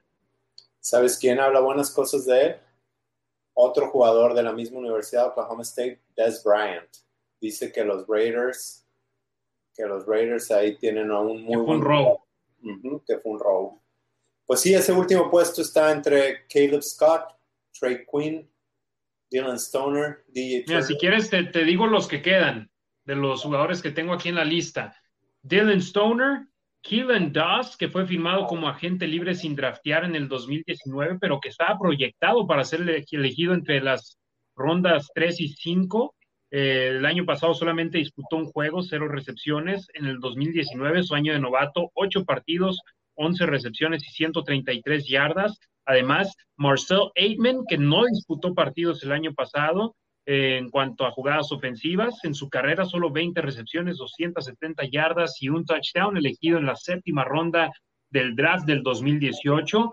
El novato DJ Turner, que tuvo una carrera colegial donde acumuló 68 recepciones, 928 yardas, cuatro anotaciones en 30 juegos, jugó cuatro años en Maryland y uno en la Universidad de Pittsburgh, además de un par de veteranos en Trey Quinn, eh, que fue elegido en la séptima ronda por Washington en el 2018, y Caleb Scott, que todavía no ha hecho su debut en temporada regular de la NFL, jugó el 2018 y 19 con Seattle, o más bien estuvo con ellos, y la temporada pasada con Green Bay. Viendo estos números, viendo estas trayectorias, yo creo que lo mejor sería que le dieran la oportunidad a Stoner, ¿no? Correcto, creo que ya han visto lo que, lo que quisieron ver de Kevin Doss, de Marcel Aitman, eh, y seguramente pueden estar en el equipo de prácticas. Seguramente otro equipo no los tomaría, pero Raiders ya sabe que se saben su sistema, que pueden confiar, que pueden contar con ellos en caso de que sean necesitados. Sí, DJ Turner es el otro que puede regresar patadas, pero me gusta Dylan Stoner. Creo que tiene una muy buena oportunidad en sus manos. Caleb Scott, pues si no ha jugado, viene de Vanderbilt, pero cómo se divierte, ¿eh? En cuanto llegó a jugar golf con Nathan Peterman, está jugando para el tenis con Foster Moore, con Alec Kingle. Él es amigo de todos. Él está pasando bien. Eso es lo que se trata. ustedes que jugaron el fútbol americano saben que el deporte es para hacer amistades que duran toda, toda la vida y que pues este chavo está aprovechando, sabe que tal vez no va a estar aquí mucho tiempo, entonces desde ahorita dice, me pongo a estudiar y en mi tiempo libre a pasármela con mis compañeros. Exacto, mientras estoy bien pagado, ¿no? ¿Cuánto es el mínimo? entonces, 400 y 500 mil dólares. Digo, si se quedara en roster. Poquitito más que tú, Demian. Poquitito. Poquito. Em, hablamos la semana pasada sobre nuestra calificación de la línea ofensiva. Em, el buen Ricardo y yo nos aventuramos a decir una calificación positiva y Demian, tú sí te fuiste un poquito más a lo que tú opinas fue realista. Ahora vamos con la calificación de esta posición de receptores abiertos que todavía está un cuarto congestionado de 12 jugadores que no van a estar los dos en la campaña regular en el roster de 53, pero que muy probablemente de los 12 que están ahorita van a salir los 6 o 7 que van a tener en el, en el roster final. Correcto. ¿Quién quiere ir con su calificación? Van. Vas, Demian.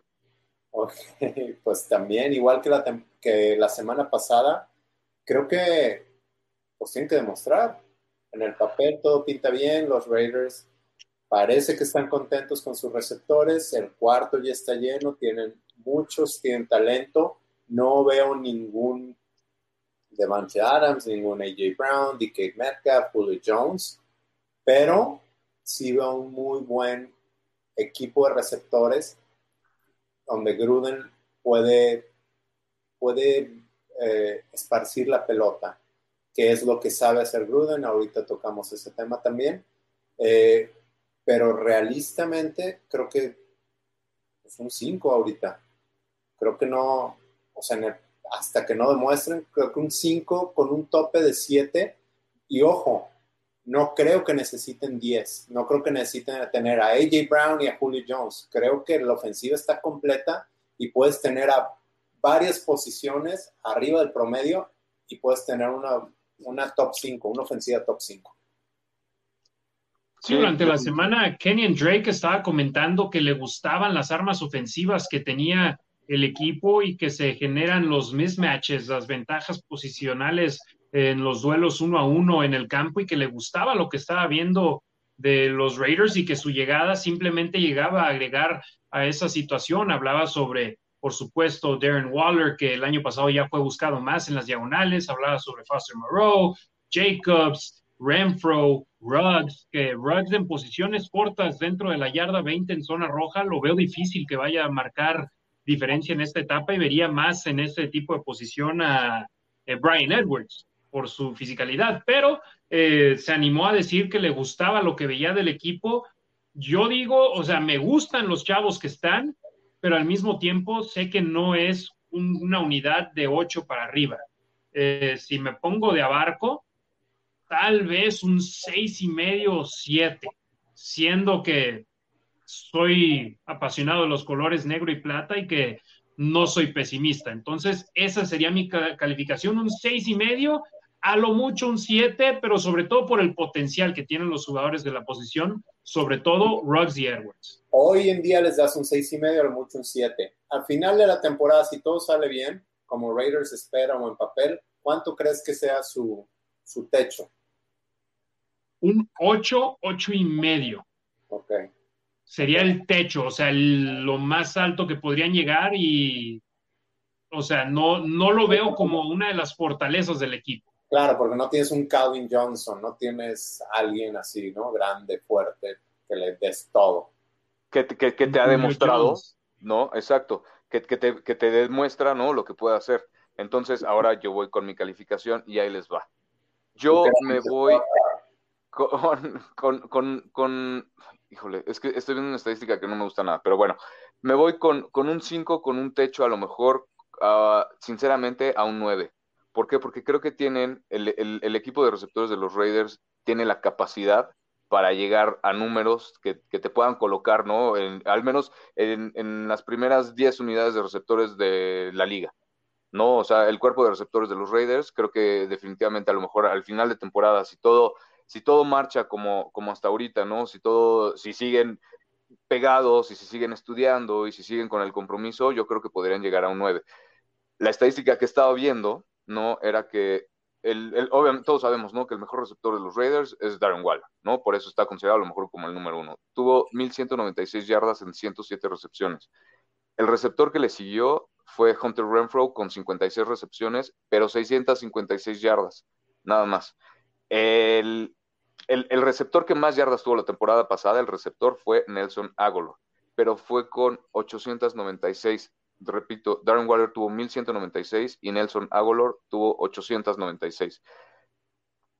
Obviamente los números para Waller son excelentes, ¿no? Para hacer un ala cerrada, pero tus receptores creo que no pueden tener ese número de, de, de e, esos números, ¿no? Definitivamente tienen que ser números pegándoles a los números que tiene Darren Waller, ¿no? A las mil yardas por, temporada, sería obviamente lo ideal, ¿no? Si para un, si para un ala cerrada lo logra, ¿no? Teniendo el equipo que tiene, creo, creo que trabajando en equipo y haciendo las cosas que tienen que hacer los Raiders, creo que sí pueden llegar a tener una de las mejores unidades de, receptores en la liga, ¿no? Pero, pero siguiendo con el compromiso y, el trabajo que deben de hacer.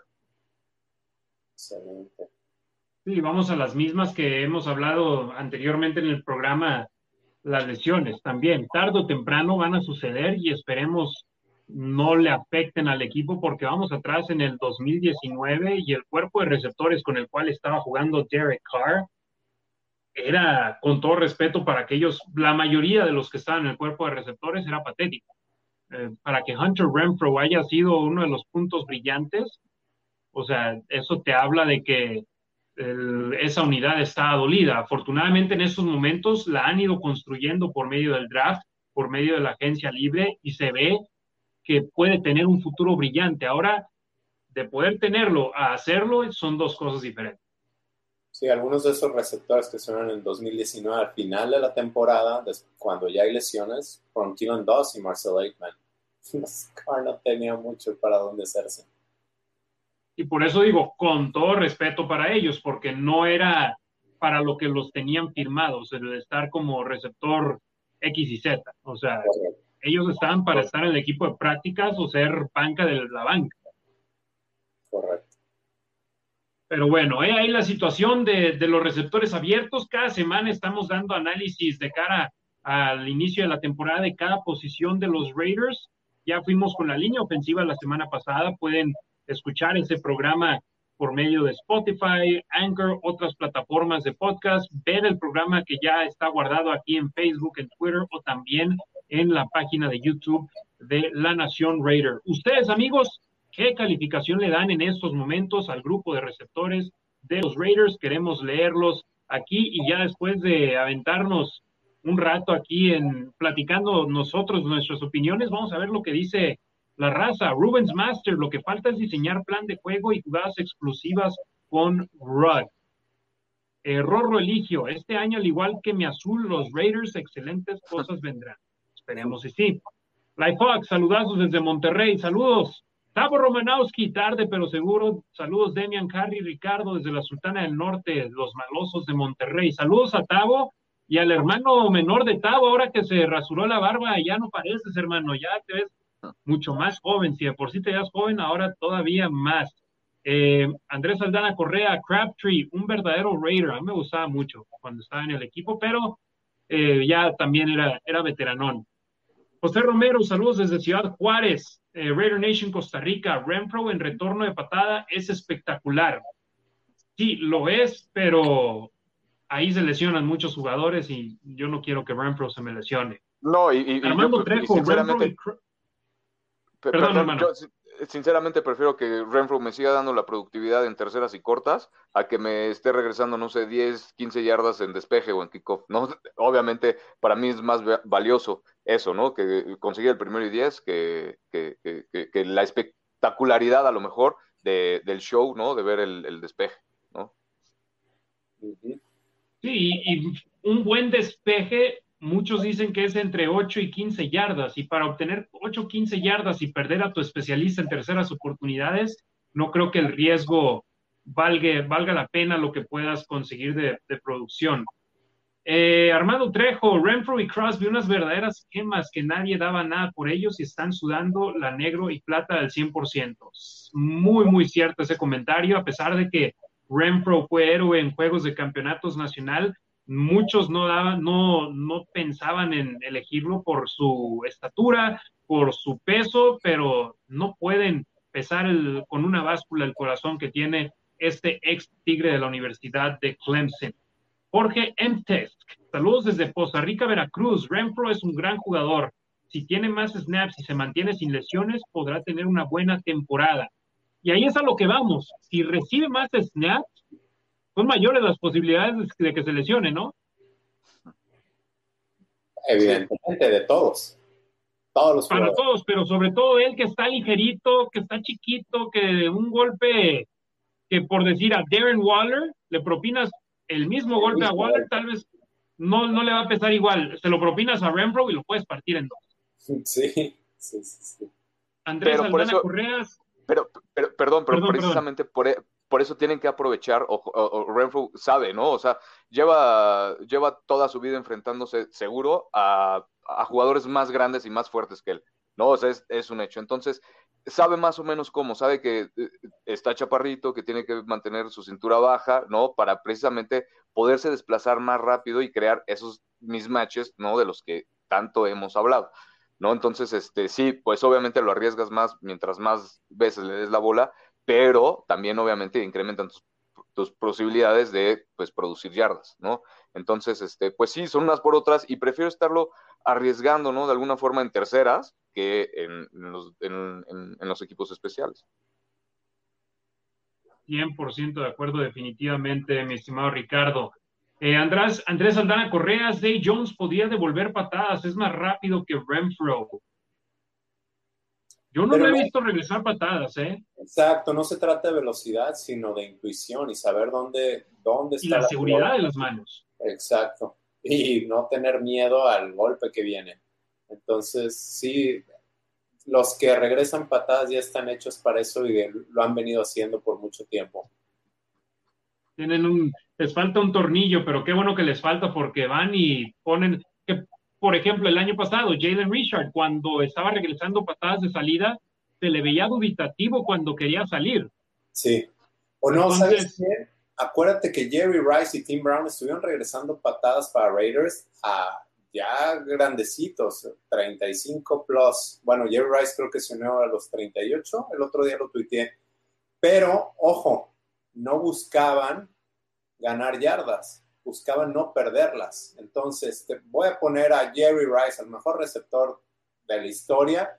Sé que va a estar seguro, no regreses la patada, pide recepción libre y ahí ya no perdí yardas con el bote. Sí, y más como diferentes. Ya no arriesgas a tu mejor receptor con una, un regreso de patada, ¿no?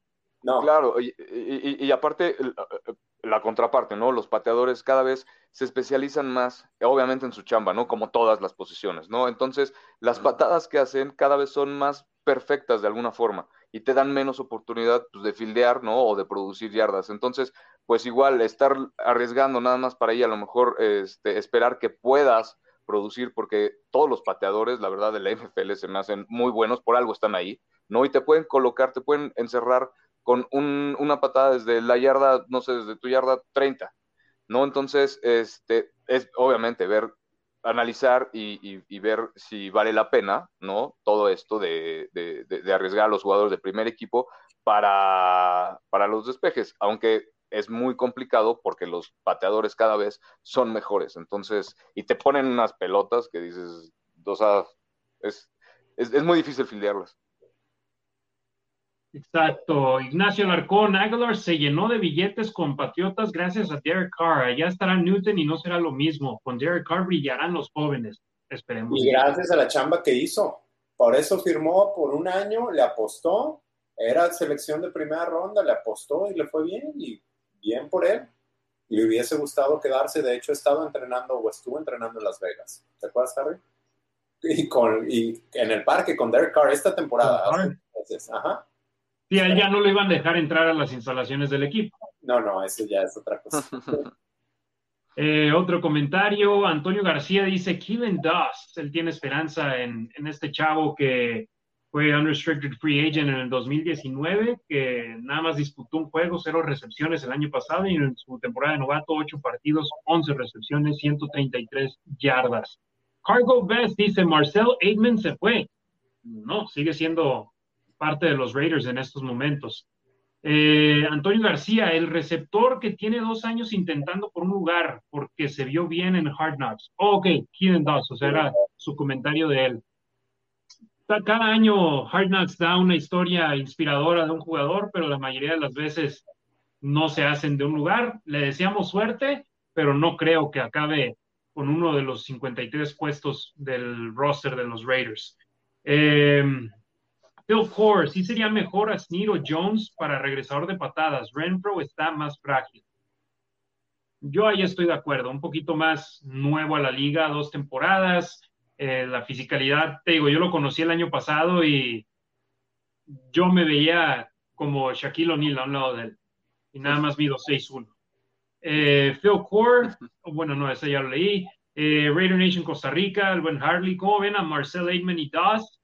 Yo creo que sus sus oportunidades se van a agotar después de este año con los Raiders. Eh, Phil Core dice, en mi opinión, no me agradan mucho. ¿Quiénes? ¿Nosotros? No, no te creas. Me imagino se refiere a la posición de receptores abiertos, que es cuando estábamos preguntando sus calificaciones al, respecto. Eh, a ver, ¿dónde nos quedamos? ¿Mande? Amado Nervo.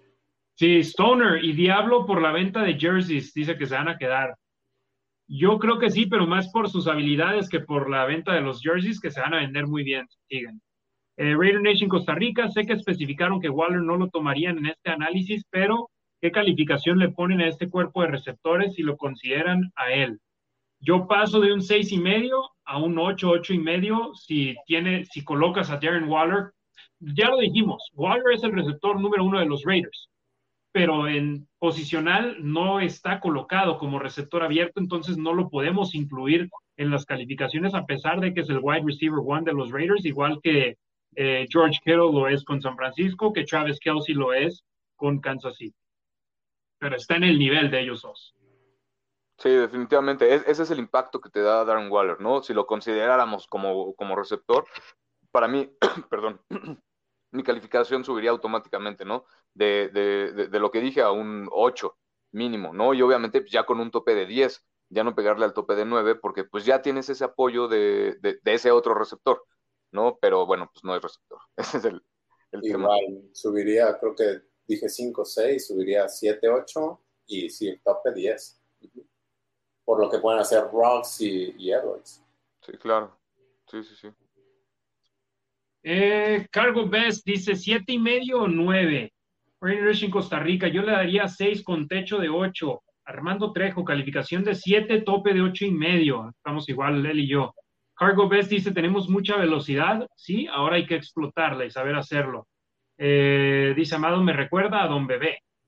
Pedro Recio, Recio Arias, hermanos, saludos. Dice, saludos, Demian, Ricardo y Carrie, hermanos Raiders, qué chida gorra traes. Creo que se refiere a mí hoy, ¿eh? Saludos desde la comarca. Él también le va a nuestros Dodgers. Luis Reyes, tenemos un excelente cuerpo de receptores muy joven, calificación de 6 con un tope de 8. Y Pedro, Arias, Pedro Recio Arias dice, así es, Jerry y Tim lo hicieron justamente para eso, las manos seguras. He ahí esta situación para los malosos. Eh, Ricardo. Eh, Híjole. Se nos fue Harry, se cortó Harry. Oye, me, llegó un saludo por el Twitter de Guga. Guga es experto en fantasy, está en Nación Fantasy. Y pues nada, le mandamos saludos, le mandamos un abrazo. Saludos, saludos. Para el amigo que, perdóname, perdón, perdón, Sí, me tengo que retirar, pero eh, perdón, quería decir algo. Para no me acuerdo quién fue el amigo que dijo que estaba jugando Madden. Yo también juego Madden. Y la neta es que me gusta mucho aventarme tiros. Por si alguien ah, del Raider Nation quiere, búsquenme en Xbox con Rasgit, ¿no? La verdad es que sí me avento unos muy buenos tiros. Y me gustaría saber, amigos, si, si nos dices tu usuario, al rato nos echamos una reta sin broncas. Y sí, perdón, me, tengo que retirar. ¿A jugar Madden? No, no, no, a jugar Madden, no, eso es hasta el rato. Ahorita tengo que hacer unas cosas, tengo que salir, pero este, pero sí, eh, gracias, gracias por la invitación. De verdad que este siempre es, híjole, súper reconfortante hablar de los Raiders y más en una semana tan complicada. Creo que los tres hemos tenido días bastante complicados, pero sí, me, me tengo que retirar. Estamos al pendiente. Gracias, Radio Nation. Aquí está mi cuenta de Twitter por si me quieren seguir. Harry, Demian, nos estamos viendo. Sí, al buen Rick, síganlo ahí, Rasgit, en Twitter, en Instagram y en Xbox también lo pueden encontrar así. Muchísimas gracias, mi estimado Ricardo, estamos al pendiente para la próxima semana. Y vamos a cerrar con un último tema, ¿no, Demian? Que eh, Pro Football Focus eligió a, ellos nombraron a sus seis mejores entrenadores en elegir jugadas. Y para sorpresa de algunos, John Gruden estaba en esa lista porque yo veo a muchos de la Raider Nation que se quejan de John Gruden de gran manera, pero a final de cuentas es una mente brillante a la ofensiva. Exacto. A veces no lo parece, pero sin duda alguna es en lo que él se especializa. Y el problema es que pues, estamos casados con todo John Gruden. Entonces John Gruden es el head coach, es el general manager, el que toma las decisiones el que pone al coordinador defensivo y a veces queremos calificarlo y justamente, ¿eh? justamente por todo, porque pues es la cabeza. Pero también, también si nos enfocamos solo en, en el coordinador ofensivo, está haciendo muy buen trabajo. Ahora, tiene espacio para mejorar y debe mejorar, y él sabe que debe mejorar. Dejaron muchos puntos en el campo la temporada pasada eh, pero, pero sí, se le, se le ve como el, eh, según Pro Football Focus, como el cuarto mejor coordinador ofensivo, solo detrás de. Sí, aquí tengo la lista. LeFleur, de los Packers como número uno. Como número dos no lo, no lo recuerdo. Me acuerdo del tres que lo conocemos. Es Brian Table de los Bills de Buffalo, el número dos. Ok, también fue, tuvo muy buena temporada. Como número tres, un conocido de la Raider Nation, Andy Reid. Y de todos los restaurantes de barbecue de Kansas City también. también. La amorza Andy Reid, que hace muy buen trabajo. Y como cuatro calificaron a John Gruden. Debajo de él estaba el cinco, no me acuerdo, el seis, sí sé quién es. Ah, el cinco de los Panthers, Joe Brady. Joe Brady. Quien, quien fue el coordinador ofensivo de LSU, de esa temporada magnífica de LSU. Y la temporada pasada fue la primera en colegial con un coreback que prefirieron deshacerse de él. De alguna manera no le gustó. Entonces, ojo, ese Joe Brady puede ser el siguiente head coach. Y el sexto, Byron Leftwich, quien es el coordinador ofensivo de Tom Brady los campeones Buccaneers. Entonces, ojo, eh, que John Gruden lo tienen con una buena calificación ahí. Exactamente. Entonces, eh, ahí lo queríamos mencionar porque es un tema que eh, causó polémica porque, mira, vemos aquí a Amado que dice, Gruden demostró su mente brillante a la ofensiva en el juego contra Miami, lo puso entre paréntesis, es broma.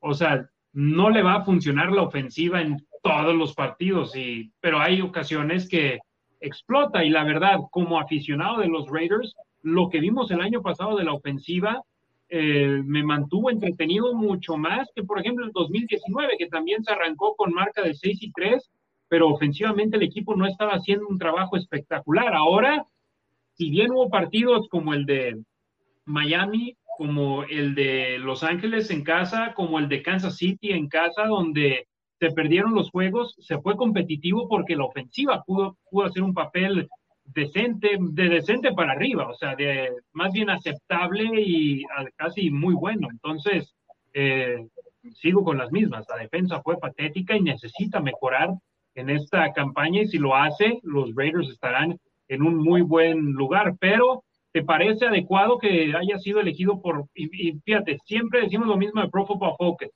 Hablamos de ellos cuando nos conviene.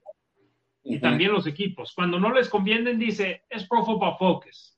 Aquí lo estamos, lo mencionamos tanto para las buenas como para las malas, y aquí dan eh, halagos al head coach de los Raiders, John Gruden.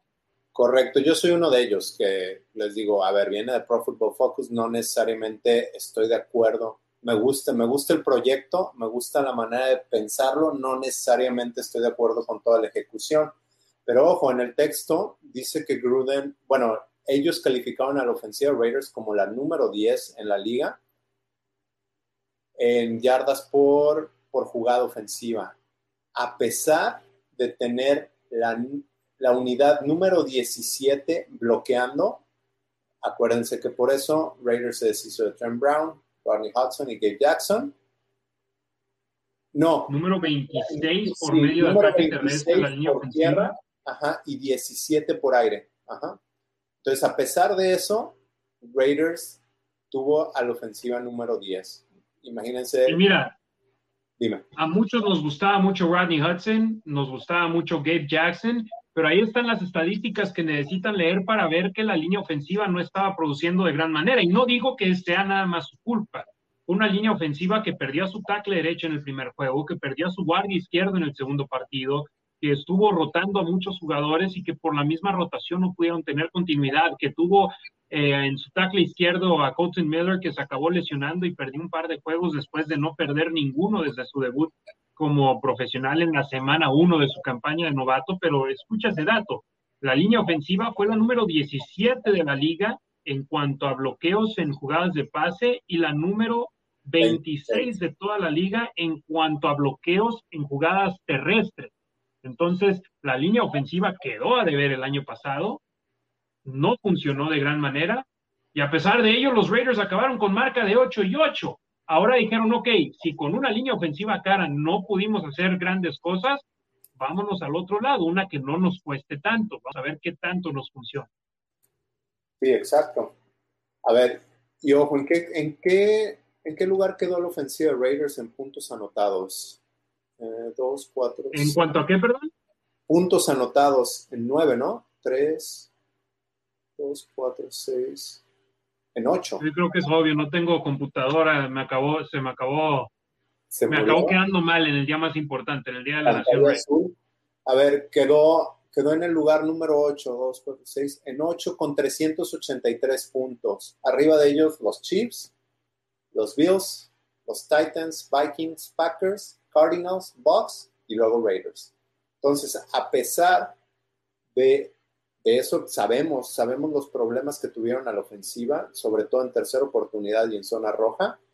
Tuvieron un promedio de 27.1 puntos por partido, cuando los, los Chiefs tuvieron de, a los Packers tuvieron de 31.8.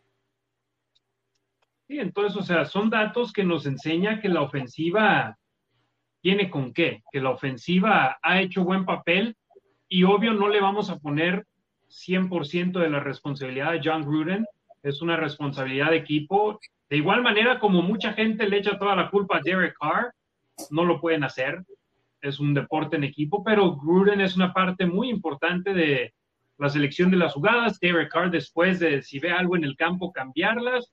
Y por algo fue elegido en, este, en esta encuesta John Gruden como el cuarto mejor eh, coach en cuanto a selección de jugadas en la campaña, de cara a la campaña 2021. Cerramos unos, perdón, Demian, dale. Ya, para terminar esto, hoy les pasaba un video de film, no, Tape Don't Lie, de, de Mark John y Billy Williams. Les recomiendo que lo vean, analizan realmente X's and O's, analizan las jugadas. Y Mark John se especializa en la ofensiva, Billy Williams se especializa en la, se especializa en la defensiva. Mark John decía que John Gruden, que realmente tiene una mente brillante y que está al día, ¿eh? que tiene una ofensiva muy, eh, sí, al día, muy nueva, actual. actual, y se ha puesto a ver mucho college football y está implementando cosas nuevas todo el tiempo. Aquí creo que Mucha gente critica también a Gruden por los problemas que ha tenido el equipo en la zona roja los últimos dos años. Yo tengo una teoría y ya lo he mencionado en el otro podcast, lo he mencionado aquí. Creo que todos tenemos patrones. Pues llega un momento donde Gruden, que sí tiene un playbook de este tamaño, se le cierra el mundo. Bueno, no necesariamente se le cierra el mundo, simplemente como todos tenemos patrones y hace y manda la misma jugada que mandó la semana anterior o que mandó hace tres ofensivas. Sí, que tal vez dice, la semana pasada no funcionó, pero esta semana sí va a funcionar y luego no funciona. Era lo que estaba viendo en el video precisamente que, que compartiste con nosotros, eh, que mencionaban, decían la misma jugada y muchas veces no le sale y hay una que otra que sí. Sí, entonces, eh, nada más queríamos mencionárselo a ustedes. Eh, Gruden, elegido por Pro Football Focus como el cuarto entrenador con entre los mejores en cuanto a elegir jugadas ofensivas, solamente detrás de Matt LaFleur de los empacadores de Green Bay, Brian Dable de los Bills de Buffalo y Andy Reid eh, de los jefes de Kansas City. Eh, los últimos saludos, Ana Polar, saludos de su rival divisional favorita, Go Broncos. ¿por NFL, Girls. NFL Girls. Go Home, Broncos, perdón. Eh, Edgar Bixler, a mí me causa extrañeza de Gruden porque a mi parecer es muy predecible su esquema ofensivo. Pues lo que acabo de mencionar, yo creo que más bien, o sí, al final de cuentas, pues, tiene sus patrones, pero en teoría no es predecible. Justo ayer, si ayer estaba hablando Vinny Bonsignore de esta vez que estuvieron de esta semana que estuvieron en los OTAs el miércoles, este, estaban viendo muchas situaciones de gol y que están utilizando a todos los jugadores y todas las formaciones. Están con personal 23, que es dos, dos corredores, fullback, halfback y tres a las cerradas y a todos les está dando la bola. Entonces, si tiene la mente y tiene las jugadas, al final de cuentas, llega y va a sacar Spider 2 White Banana. que eso ya es otra cosa. Exacto. Eh, Cargo Best, cerramos con él esta noche. ¿Qué opinan de la posición de centro de los Raiders? Pues tienen a un jugador joven, sin tanta experiencia, pero que tiene la confianza de los entrenadores de los Raiders en Andre James. Y como refuerzo llegó Nick Martin, que tiene experiencia en la liga, pero tal vez no tiene los números que le favorezcan de gran manera a este jugador después de ser elegido en el draft por los Tejanos de Houston. Ha jugado mucho, pero en una línea ofensiva que se le criticó de gran manera el último par de años. Entonces, eh, ¿qué prefieres? ¿Bueno por conocer o malo por... O bueno, ya hasta se me fue el, el dicho, pero, o sea, un jugador sin experiencia que solamente has visto como titular en un partido y que y que los coaches, sobre todo Tom Cable, tienen altas esperanzas en él por lo que han visto de él en los entrenamientos, o un centro que ha jugado en otro equipo, que fue titular gran parte de su eh, tiempo con los Tejanos de Houston, pero que tal vez no sea de tanta calidad. Por alguna razón acabó llegando por un precio barato a los Raiders. Claro. Yo creo que Andrew James le va, le va a ir bien. Creo que los Raiders saben que dejaron a ir al mejor centro de la liga, pero porque están seguros de lo que tienen. O sea, si no, no lo dejas ir. No hay de, no hay de otra. Eh, ¿Qué más? No sé, me gusta Jimmy Morrissey. Jimmy Morrissey, que es ganador, ganador, ganador del trofeo Osworth al Walk-On. Eh, ya les platiqué de esa película, está en Netflix. Véanla, está buena me gusta mucho. Hunter Carpenter también con, con Scott Goldbranson está hablando que Tom Cable y los Raiders desde un principio estaban sobre Jimmy Morrissey y que se lo robaron en la séptima ronda. Por eso lo quisieron seleccionar y no esperarse a que alguien más lo agarrara. De todos modos, la extensión de contrato es porque le están apostando a Andre James y no sé si pueden usar a Jimmy Morrissey como backup y en otra posición como como guardia y a lo mejor Nick Martin es otro de esos veteranos que le dicen, ¿sabes qué? Pues muchas gracias, prefiero tener a esta séptima ronda a ti calentando la banca. Yo sinceramente, yo sí veo a Nick Martin a 149. Eh, su versatilidad de centro y de guardia le va a beneficiar de gran manera porque también, si bien quieres irte con James, ok, ahí lo tienes. Y tienes a Martin en la banca de que tocando madera se llega a lesionar eh, James, tienes a alguien que puedes meter en esa posición, o si pasa algo con uno de tus guardias, lo puedes meter en esa posición, entonces, y con experiencia en la liga, que si bien No creo que vaya a ser el titular en la posición de centro. Creo que en caso de ser necesario, si James batalla o si James se lesiona, tienen la confianza en él de meterlo al campo en lugar de meter a un novato elegido en la séptima ronda del draft. No, estoy de acuerdo contigo. Ya lo hablamos cuando hicimos el análisis de la línea ofensiva la semana pasada. Yo creo que Jimmy Morrissey se queda como practice squad, pero pues, ahorita nada más está pensando fuera de la caja, viendo otras opciones. Claro, pero sin duda de las cinco posiciones de la línea ofensiva de los Raiders, el centro es donde, donde más dudas hay, donde la incertidumbre está sin duda alguna para la afición y para el equipo en mi punto de vista. De acuerdo. Demian, hoy no vamos a pasar las dos horas, ya tocamos los tres temas que teníamos, o bueno, nos faltó uno, pero vamos a tocarlo la semana que entra, el tema de, las vacunas para los equipos. Ok, sí, me parece bien, o rápido, porque nos, faltó nos faltaron las entrevistas también. Sí, no, vamos, vamos a, a ir la semana que entra ya teniendo al buen Ricardo de regreso con nosotros y también esperemos mi computadora resucite para el próximo jueves y poder tenerles tanto video y audio de, las entrevistas, hablar de la situación de, las vacunas que hay reportes que los Raiders lo han hecho muy bien y e invitamos a que aquellos que nos sintonicen que puedan ponerse la vacuna lo hagan. Los que no quieran, pues ya es decisión de ustedes, pero personalmente yo ya lo hice yo ya. Demian, tú también. Entonces, eh, si pueden, háganlo. Nos vemos bien para tener de 50 para arriba, ¿verdad? Para la vacuna. no, eso no fue ya. no, no, todavía no tenemos de edad. Yo sé en México se está batallando con, con esa situación, pero los que puedan, personalmente los invito a que, a que lo hagan. Unos últimos Saludos, eh, Amado Nervo, saludos y buenas noches. El Demian tiene una colección envidiable de gorras. También Harry, que la tiene escondida. Gracias, gracias. Sí, me encantan, me encantan las gorras. Y Andrés Aldana Correa dice, Demian, ¿cuál es la película? Envíame porfa el link para verla. La estoy buscando. Si escucharon ese ruido es porque entré a Netflix y todo tiene autoplay. Este, creo que dije, ya fue la policía por Demian. Sí, no, creo que se llama The Greatest. Ahorita te lo confirmo. Ahorita mismo lo confirmo. Y, ahí ponla en, el, en la cuenta de los Raiders Info, ahí, ahí le damos retweet, la compartimos. Sí. Y el buen Cargo Best dice fully vaccinated, completamente vacunado. Muy bien. Así que, Demian, eh, un programa movidito, un programa que tuvimos algunos problemas técnicos, pero que eh, mm, llueve, trueno, relampaguea. Aquí estamos con estos streams que afortunadamente la Nación Raider, nuestros hermanos y hermanas de la Raider Nation han estado respondiendo de maravilla. Te quiero agradecer que sigues aceptando la invitación, que no te has aburrido de mí y que aquí continuamos hablando del equipo que nos apasiona. Demian Reyes, muy buenas noches, muchas gracias.